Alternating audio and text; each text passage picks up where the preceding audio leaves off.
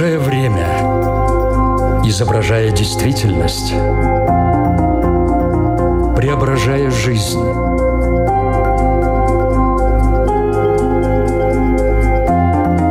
Форма выражения. Программа о том, как мы проявляем себя в этом мире.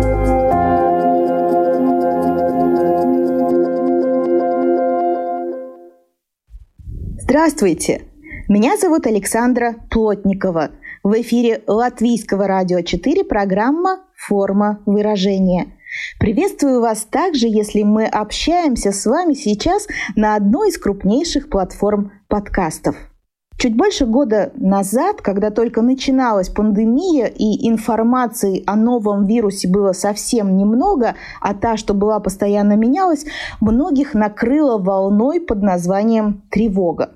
Сейчас кажется, что эта бушевавшая буря уже стихла. Возможно, так и есть. Но на самом деле тревожность была, есть и будет. Весь вопрос, в каком объеме она выражается в вашей жизни. Одно из проявлений тревожности – навязчивые мысли. Вот именно о них мы сегодня и поговорим. Как они появляются? Почему? Почему у кого-то они быстро исчезают, а кого-то не отпускают длительное время. Как избавиться от навязчивых мыслей? Ответы на эти и другие вопросы знает эксперт нашей программы. Это врач-психотерапевт, психолог-консультант, член Ассоциации когнитивно-поведенческой психотерапии Валерия Балашевская. Здравствуйте! Здравствуйте, уважаемые слушатели. Здравствуйте, Александра. Большое спасибо, что пригласили поучаствовать в вашей замечательной передаче и поговорить о важных темах сегодня. Форма выражения. Навязчивые мысли – понятие вроде очень распространенное, все могут представить, о чем речь. Но тем не менее, давайте сформулируем, что такое навязчивые мысли. О навязчивых мыслях мы говорим как о повторяющихся и очень важный такой диагностический критерий, как о нежелательных мыслях, от которых человек обязательно хочет избавиться во что бы то ни стало, потому что они действительно доставляют ему дискомфорт. Это очень важно. В качестве типичных классических примеров навязчивых мыслей можно привести, э, допустим, мысли о том, что человек боится заразиться каким-нибудь заболеванием, да, особенно в наше время это очень актуально. Или человек думает о том, что он может совершить э, ошибку на работе, да, как там странно себя повести, сказать какое-нибудь неприличное слово в обществе, да, в компании. Мысль о том, что допустим, человек может умереть, или он беспокоится о том, что что-то произойдет, допустим, какой-то несчастный случай с его близкими. Вот это самые-самые распространенные примеры, с которыми приходится сталкиваться в психотерапевтической практике. Можно сказать, что такие навязчивые мысли, они связаны с тем, что у тебя происходит в жизни. Ну, это какой-то стресс на работе или вот проблемы в отношениях, или со здоровьем какие-то тоже неприятности. Но есть ли навязчивые мысли, которые не основаны на реальных событиях, просто они у тебя возникают? А, вы знаете, очень часто именно так и происходит. Более того, люди часто и говорят о том, что мысль, вообще никак не связанная с событиями или обстоятельствами, которые сейчас в жизни актуальны, возникает в сознании просто так, словно из ниоткуда, и человек не может ее связать вообще ни с чем. Порой это кажется странным и пугающим. Вы сказали, они возникают из ниоткуда. А откуда же они берутся? Психологи, психотерапевты уже знают? На сегодняшний день э, мы говорим о нескольких гипотезах и концепциях, которые предположительно объясняют возникновение навязчивых состояний, навязчивых мыслей или навязчивого поведения, так называемых ритуалов. Это, во-первых, конечно же, и вероятные нейрофизиологические особенности головного мозга, это и генетическая предрасположенность, это и определенные стрессовые факторы и обстоятельства жизни человека, которые каким-то образом повлияли на его психическое эмоциональное состояние, и все это вместе, да, очень часто это все-таки совокупность факторов, оно определенно определенным образом влияет на эмоциональное состояние индивида, и вот эти вот механизмы воспроизведения навязчивых мыслей, как такая, знаете, компенсация, что ли, да, чтобы избавиться от тревоги, от каких-то страхов, она закрепляется вот на фоне чего-то такого, что недавно произошло, неприятное. А если там у нас еще допустим, была какая-то генетическая предрасположенность, да, очень часто в семье, допустим, ребенок и родитель или у близнецов можно отследить, то вот все вместе накладывается и получаем навязчивые мысли и поведение тоже. А эти навязчивые мысли могут появиться в любом возрасте? Может быть, это сначала не мысли, а навязчивые как раз-таки какие-то действия, как вы сказали? А вы знаете, бывает очень по-разному.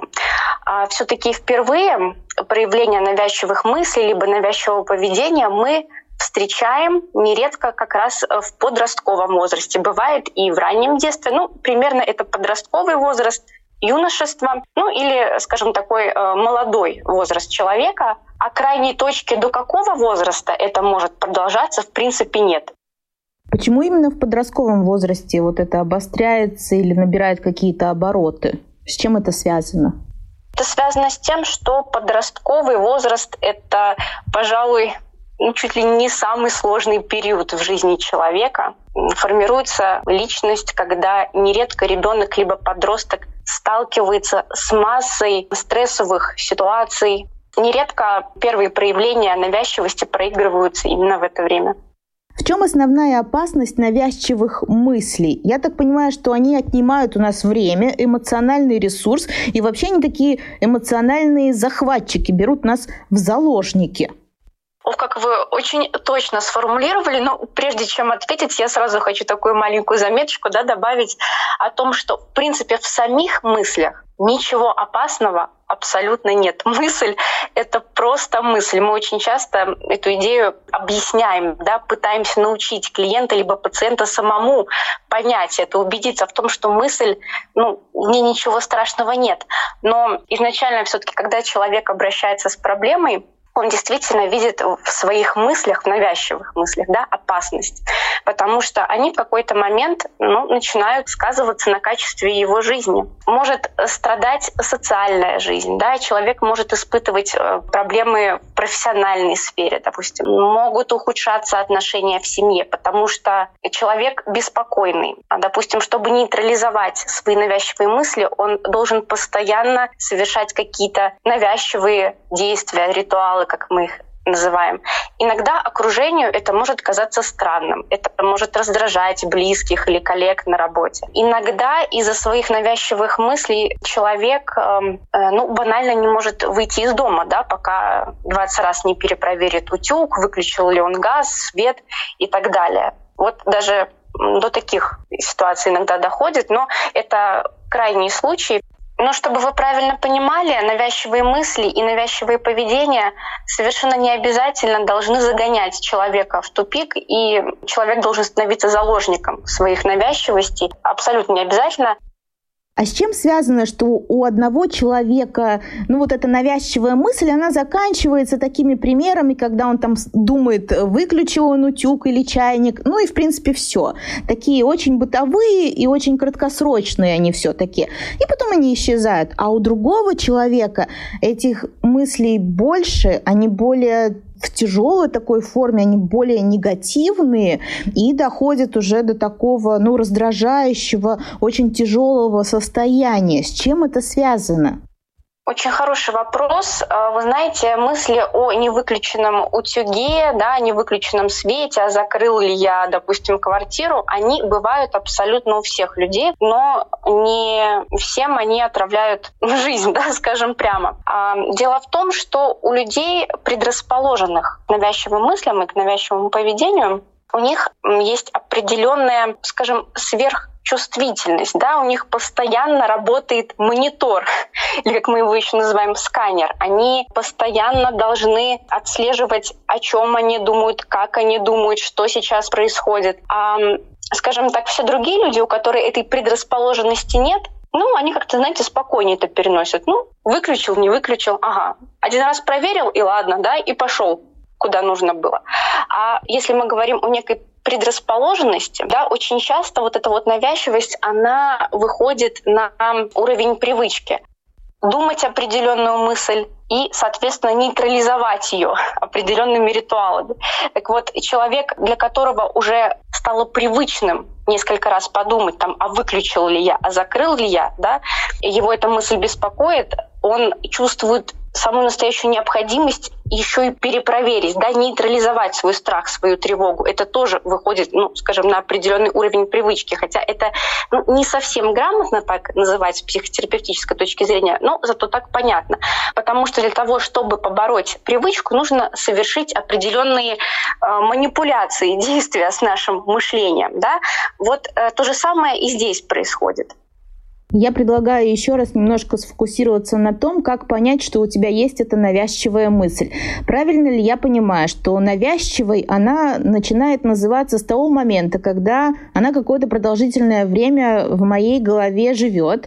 А, далее она доставляет мне определенные негативные эмоции, мешает мне и в то же время еще, ну, как бы заманивает каким-то действием перепроверить, не знаю, еще что-то сделать. То есть как человеку самому понять, что вот эта мысль, она навязчивая? Как не перепутать, ну, просто с какой-то небольшой легкой тревожностью?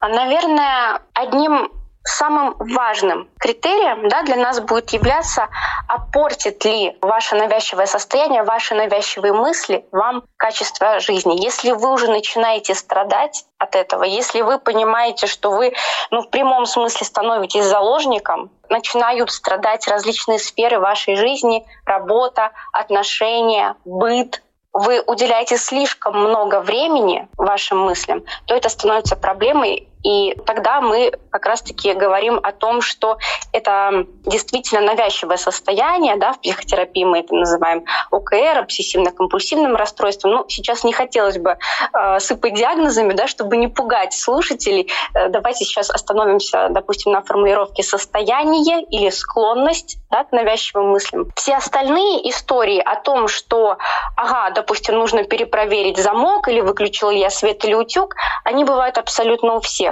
И это нормально. Более того, а, различные мысли, которые нам иногда кажутся какими-то постыдными, странными, недопустимыми, они бывают у 90% людей. Вот были недавно проведены исследования, почти все люди время от времени сталкиваются с самыми разными странными мыслями. Это в каком-то смысле как сны.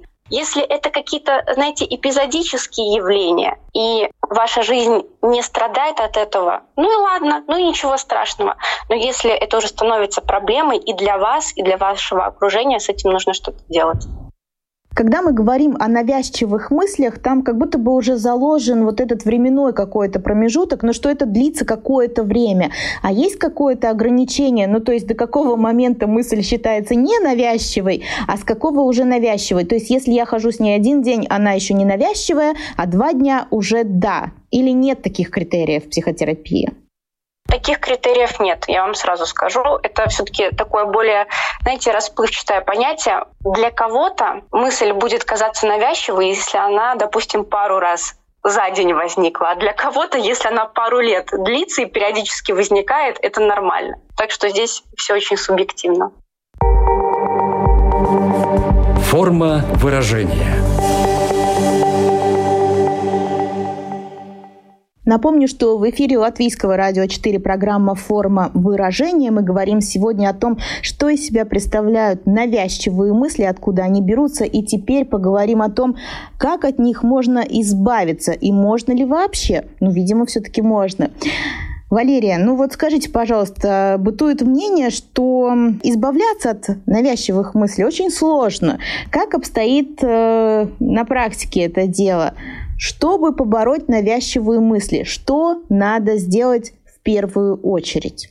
Александра, вы знаете, в формулировке вашего вопроса уже кроется подсказка, да, что ничего не получится, если мы изначально будем обращаться к специалисту с запросом побороть навязчивые мысли. Когда человек э, приходит да, с проблемой именно вот с навязчивыми мыслями, с навязчивым поведением и говорит, здравствуйте, пожалуйста, избавьте меня. Я больше не хочу об этом думать, я больше не хочу так делать. Первое, что скажет специалист, э, я говорю о себе, да, вот как я работаю, допустим, с пациентами или с клиентами, мы не будем избавляться от мыслей. Работа происходит исключительно через принятие своих мыслей. Вот представляете, как интересно?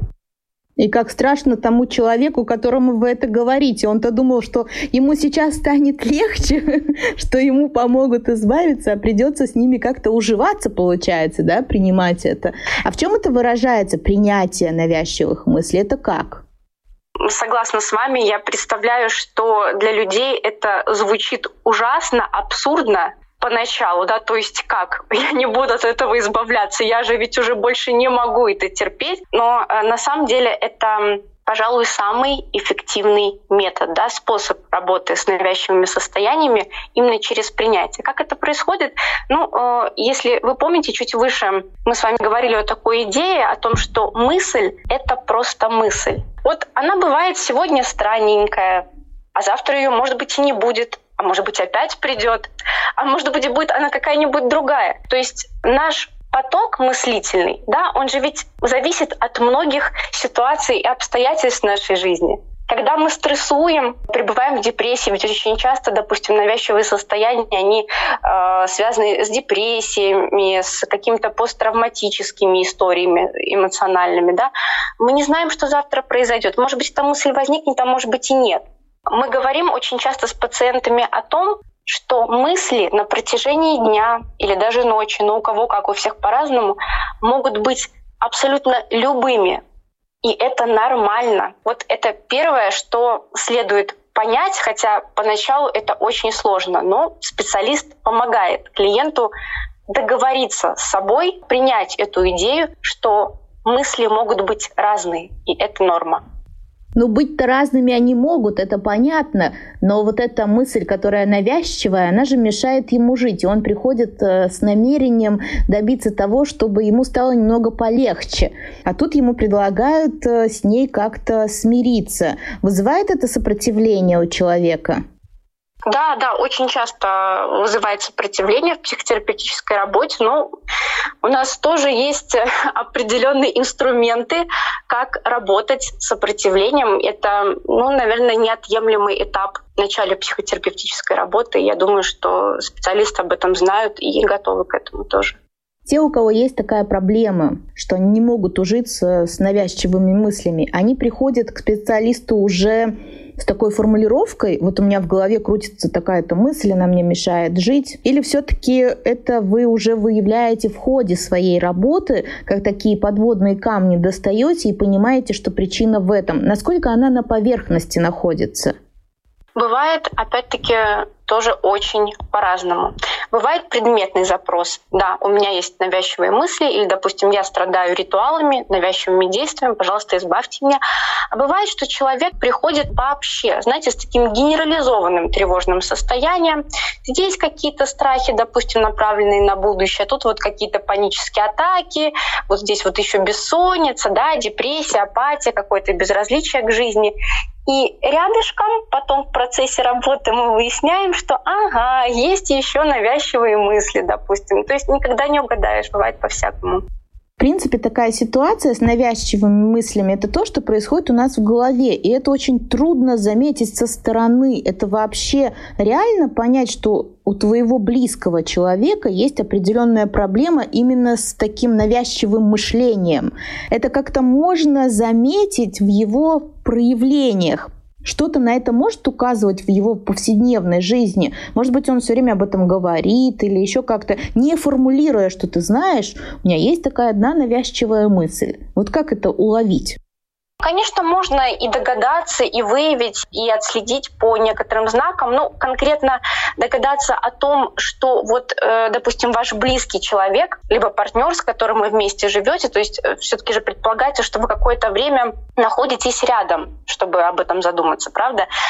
Догадаться о том, что он страдает именно навязчивыми мыслями, если он об этом не говорит, не всегда возможно. Но ведь очень часто люди пытаются нейтрализовать свою тревогу, свой э, страх, какую-то свою навязчивую мысль различными действиями, которые э, проявляются в быту. Допустим, определенным образом раскладывать вещи, чтобы они были, знаете, э, допустим, рассортированы по цвету, либо как-то разложены определенным образом по симметрии банальное мытье рук, да, перемывание рук по 10 раз, э, допустим, какой-то странный счет столовых приборов, либо эм, зацикливание, допустим, на часах. Также может быть бросающаяся в глаза дотошная перепроверка электроприборов, да, о чем мы с вами говорили выше, проверка замков, там какие-то манипуляции в квартире, подсчет углов, не знаю, доходит, знаете, до того, чтобы там, допустим, потрогать каждый угол, какой-то определенный предмет, какой-нибудь гвоздик, проверить воду, ну и так далее. То есть вариантов может быть миллион. Если это повторяется, и вы видите, что человек не может остановиться, что он сам не свой, пока не проделает э, определенный ритуал, и он раздражается, если вы делаете ему замечание, то есть видно, что его это беспокоит, то ну, в таких случаях можно заподозрить, что, возможно, есть какие-то навязчивые состояния, навязчивые мысли или поведение. В одном случае человек может вот сам прибегать к этим повторяющимся действиям, но есть люди, которые хотят, чтобы ты тоже делал что-то, а чтобы его тревожность э, уменьшалась. Ну, например, не только я смотрю, выключился электрочайник, утюг, и, не знаю, микроволновку выдернули из розетки, но и чтобы ты это делал. И тогда мне становится спокойнее. А как с этим быть, когда у тебя нет навязчивых мыслей, но чужая проблема становится и твоей? Как в этой ситуации действовать? нужно уметь разговаривать друг с другом о том, что сейчас вообще происходит. Да? Важно, чтобы человек объяснил, донес до вас свою мысль, свою потребность, зачем ему это надо. Да? И важно также вам, в свою очередь, выразить почему вас это беспокоит, почему вы не хотите этого делать, почему вы на ваше усмотрение не должны этим заниматься. Если поговорить не получается, ну, возможно, есть смысл обратиться опять-таки к парному специалисту, да, к семейному, если мы, допустим, говорим о супругах, если это детско-родительские отношения, тоже есть смысл обратиться к специалисту, который э, работает с семьями, потому что долго так, конечно, продолжаться не может. Отношения в семье будут страдать, и конфликты будут нарастать. В общем, зачем это надо? Лучше сразу по возможности все прояснить и не идти на поводу. Если вы не считаете нужным перепроверять, контролировать быт в том объеме, в котором от вас этого требует, вопрос еще, зачем от вас этого требует, да, то, конечно, вы не должны это делать, нужно разбираться, нужно уметь разговаривать друг с другом. Смотрите, когда что-то такое подобное происходит, либо у тебя навязчивая какая-то мысль, либо ты понимаешь, что она есть у твоего близкого человека, и есть вот это самое первое желание, такая первая помощь, это переключиться. Ну, все равно, на что только бы вот эта пластинка, которая крутится у тебя в голове, начала играть какую-то другую мелодию, но только не то, о чем ты все время думаешь. Это вообще эффективная практика? Или чем больше мы будем пытаться избежать определенных мыслей, тем больше мозг нам будет продолжать напоминать о них? Александра, вы абсолютно правы, точнее и не скажешь. Наша психика работает именно таким образом. Чем интенсивнее, сильнее мы пытаемся избавиться от какой-то мысли, но тем вероятнее вообще от нее не отвяжешься. Избегание, к сожалению, не вариант. Это иногда помогает. Вот конкретно сейчас, в моменте, да, я вроде бы переключилась, каким-то образом отогнала эту мысль, ага, выдохнули, да, полегчало. Но на долгосрочную перспективу это не работающее средство. А есть какое-то средство такое очень простое, которым можно воспользоваться в повседневной жизни, когда какая-то навязчивая мысль к тебе приходит в голову. Она не какая-то очень серьезная, она еще не успела тебе отравить жизнь, но ты и не хочешь, чтобы это случилось, поэтому ты хотел бы прибегнуть к какой-то методике, которая позволит от этой мысли, ну не избавиться, а как-то убрать ее из своей жизни. Есть что-то такое, что можно сразу применить? Да, конечно, я могу поделиться с вами одной, ну, как бы можно ее по-разному назвать, можно техникой, можно упражнением. Так вот, если вы понимаете, что, ага, начинает циклиться какая-то мысль, которая доставляет вам дискомфорт, мысль неприятная, от которой интуитивно так и хотелось бы избавиться. И если вы будете пробовать избавляться от нее, то, как мы уже поняли, вы от нее сто процентов вообще не избавитесь мы очень часто, ну я имею в виду э, психотерапевты, психологи, предлагаем да, такое упражнение, которое на самом деле очень простое по, э, скажем так, задумке да, и по механизму выполнения, но, к сожалению, почему-то люди, когда самостоятельно пытаются это проделать, они сталкиваются со сложностями. Ну, то есть, если мысль уже прилипла к вам, вы не можете от нее отделаться, мы рекомендуем прямо-таки уделить чуть больше времени этой мысли, да, допустим, ну, 15-20 минут. Если вам позволяет ваш график, выделите 30 минут специально для вашей мысли. Сядьте и целенаправленно начните думать эту мысль, как мы иногда говорим, да, примеру, это какие-то образы о том, что вы совершите ошибку, что вы, не знаю, будете говорить что-то непристойное, а, что вы можете чем-то заразиться, чем-то заболеть или умереть от чего-то. Сели и стали думать эту мысль. Можно прямо во всех подробностях, как это будет происходить. Только, пожалуйста, не нужно отвлекаться, потому что очень скоро вы отвели вроде бы полчаса на эту мысль, но через пять минут вы уже начнете как бы так уставать. Сначала самое-самое первое время будет тревожно и страшно. Ой, а зачем я это думаю? Через 5-10 минут вы правда начнете уставать от этой мысли. Через 15 минут вы уже подумаете о том, что ага, у меня там может быть чайник закипел или котлеты подгорают. И через полчаса мысль уже перестанет быть актуальной совершенно. Вот такие вот чудеса. Казалось бы, очень просто, но опять-таки у людей возникают сложности, и можно понять почему. Потому что вот буквально в первые секунды минуты страх и тревожность начинают зашкаливать, когда они продумывают эту мысль. Но опять-таки, пока не попробуешь, не узнаешь, какое облегчение и спокойствие наступает уже после этого замечательного упражнения. А если это спокойствие наступило, знаете, уже через 10 минут, ну вот все, все вроде прошло. Вот надо прямо искусственно себя заставить, поставить себе будильник на полчаса и не вставать, и не уходить. Потому что если ты не выдержишь именно этот временной отрезок, то потом эта мысль настигнет тебя опять, и все начнется сначала. Или может так быть, что в индивидуальном порядке кому-то полчаса нужно, а кому-то и 10 минут достаточно. Ну, вы знаете, опять-таки, тут самый главный критерий, что вы должны прямо устать от этой мысли. Но она вот вообще уже не просится в голову, как бы вы ее специально не призывали, а она все, она уже где-то там. Вы уже думаете вообще о чем-то другом. Уже полчаса я понимаю, что в нашем ритме жизни, к сожалению, это непозволительная роскошь для э, многих людей, но хотя бы минимум минут 15, да, чтобы вы устали, чтобы она вообще перестала для вас по смыслу, по своему существовать, перестала тревожить, да, перестала любую эмоцию вызывать, вы должны вот эту экспозицию продержать хотя бы 15 минут. Форма выражения. Время, в которое мы сейчас живем, на самом деле ну, создало такие очень благоприятные условия для того, чтобы у нас рождались навязчивые мысли, особенно это касается пандемии, болезней, вируса. Вы заметили в своей практике, что людей с такой тревожностью, навязчивыми мыслями стало больше в это время, в последний год?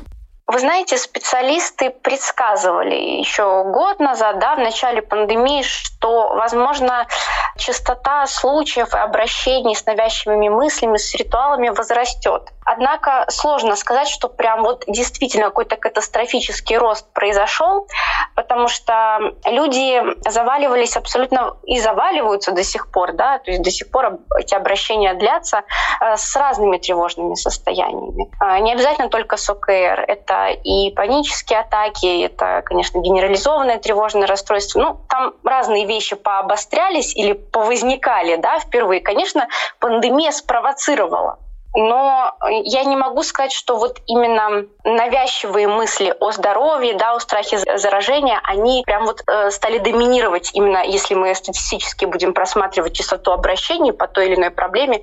Нет, такой закономерности нет. А что касается гендерного отличия, есть ли оно? У кого чаще возникают навязчивые мысли? У мужчин или женщин? Или все-таки так нельзя разделять, и это очень такой индивидуальный момент?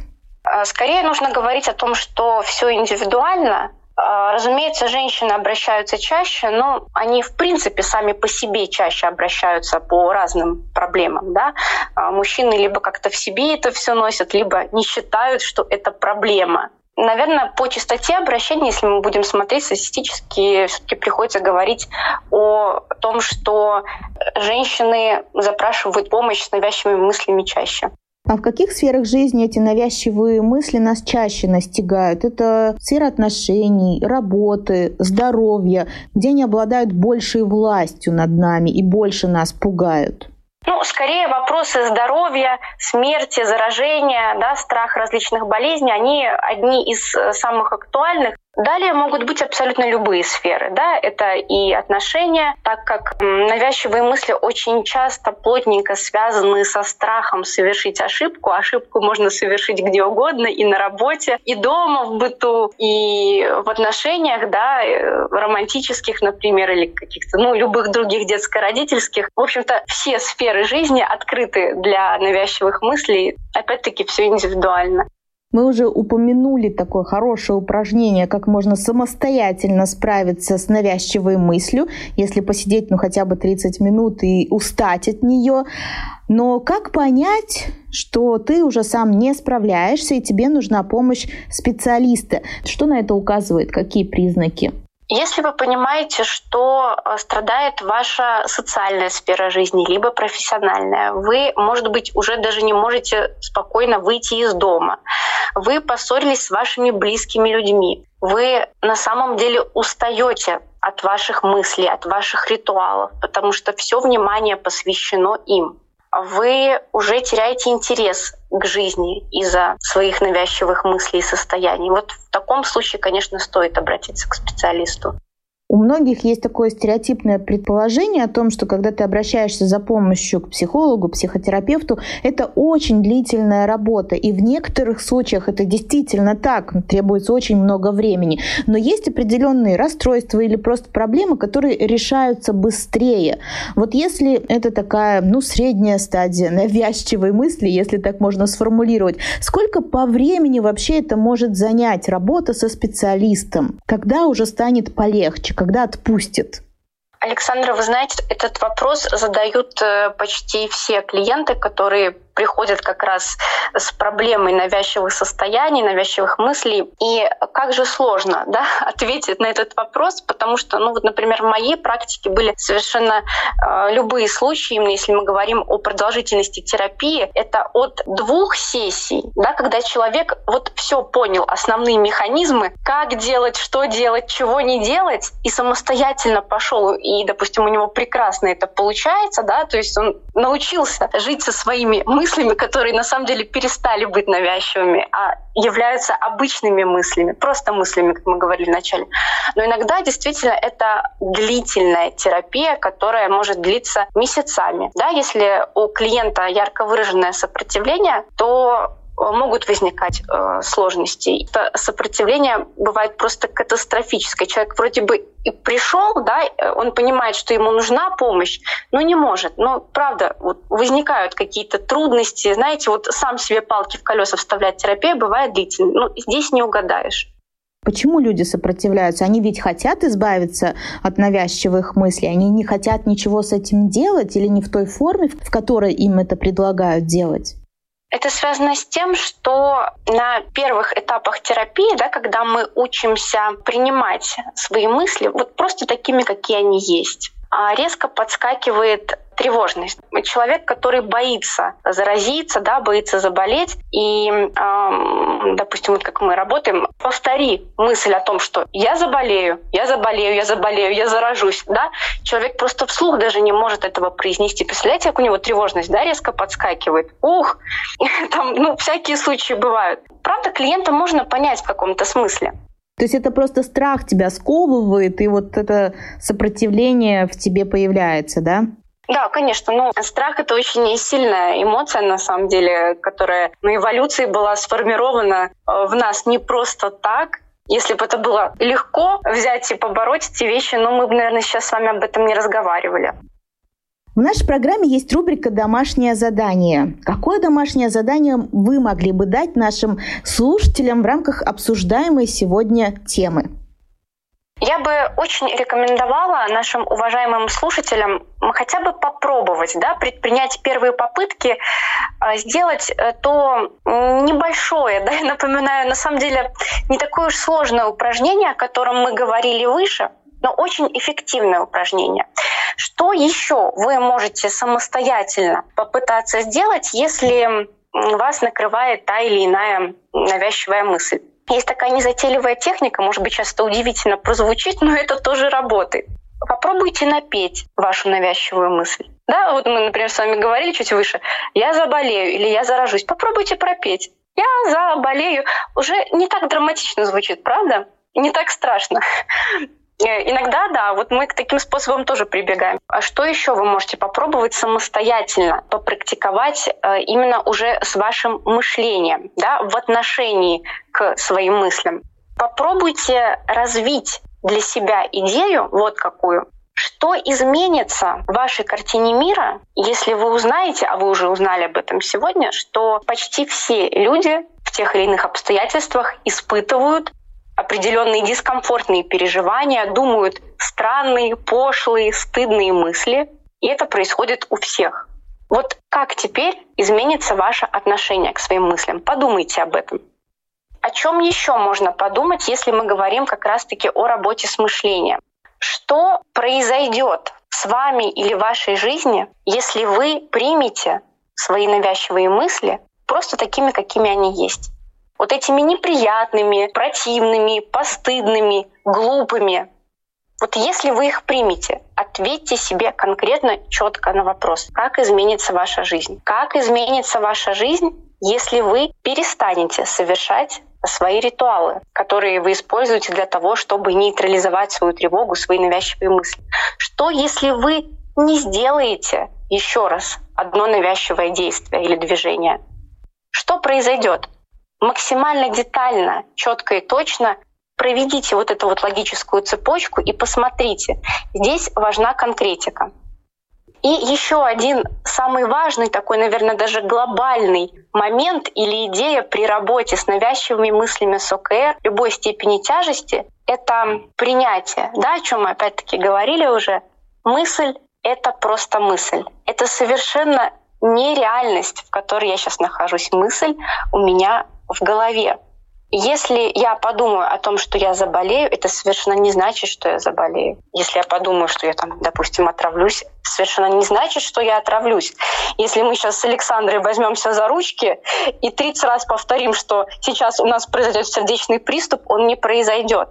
Подумайте об этом, уделите время этой идее и попытайтесь договориться с собой. Да, это сложно на первых порах, вот, казалось бы, опять-таки простая идея, но она, собственно, и является ключиком к тому, чтобы наладить свою жизнь, да, чтобы навязчивые мысли не отравляли вам ваше существование, и чтобы прилагательное навязчивое вообще исчезло, когда вы говорите или думаете о своей проблеме.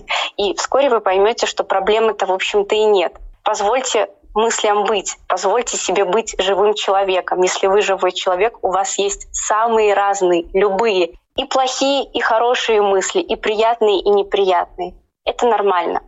Подумайте об этом, пожалуйста. На этой замечательной, жизнеутверждающей ноте мы и закончим сегодня нашу программу.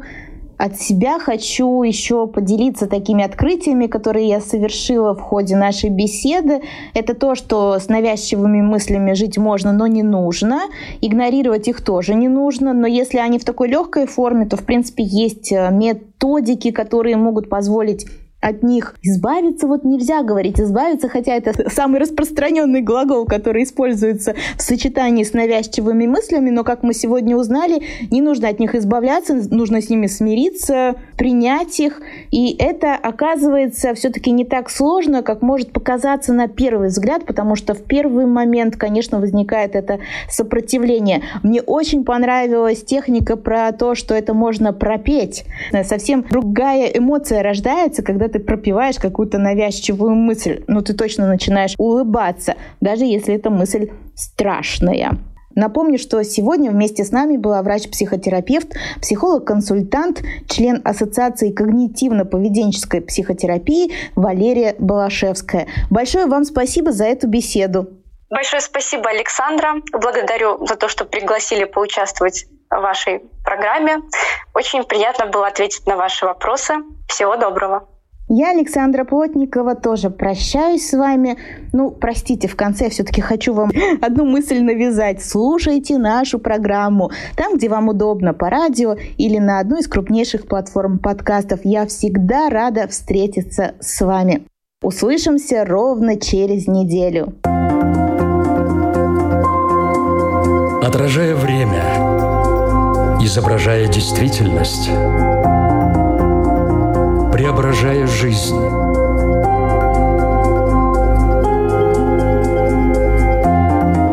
Форма выражения. Программа о том, как мы проявляем себя в этом мире –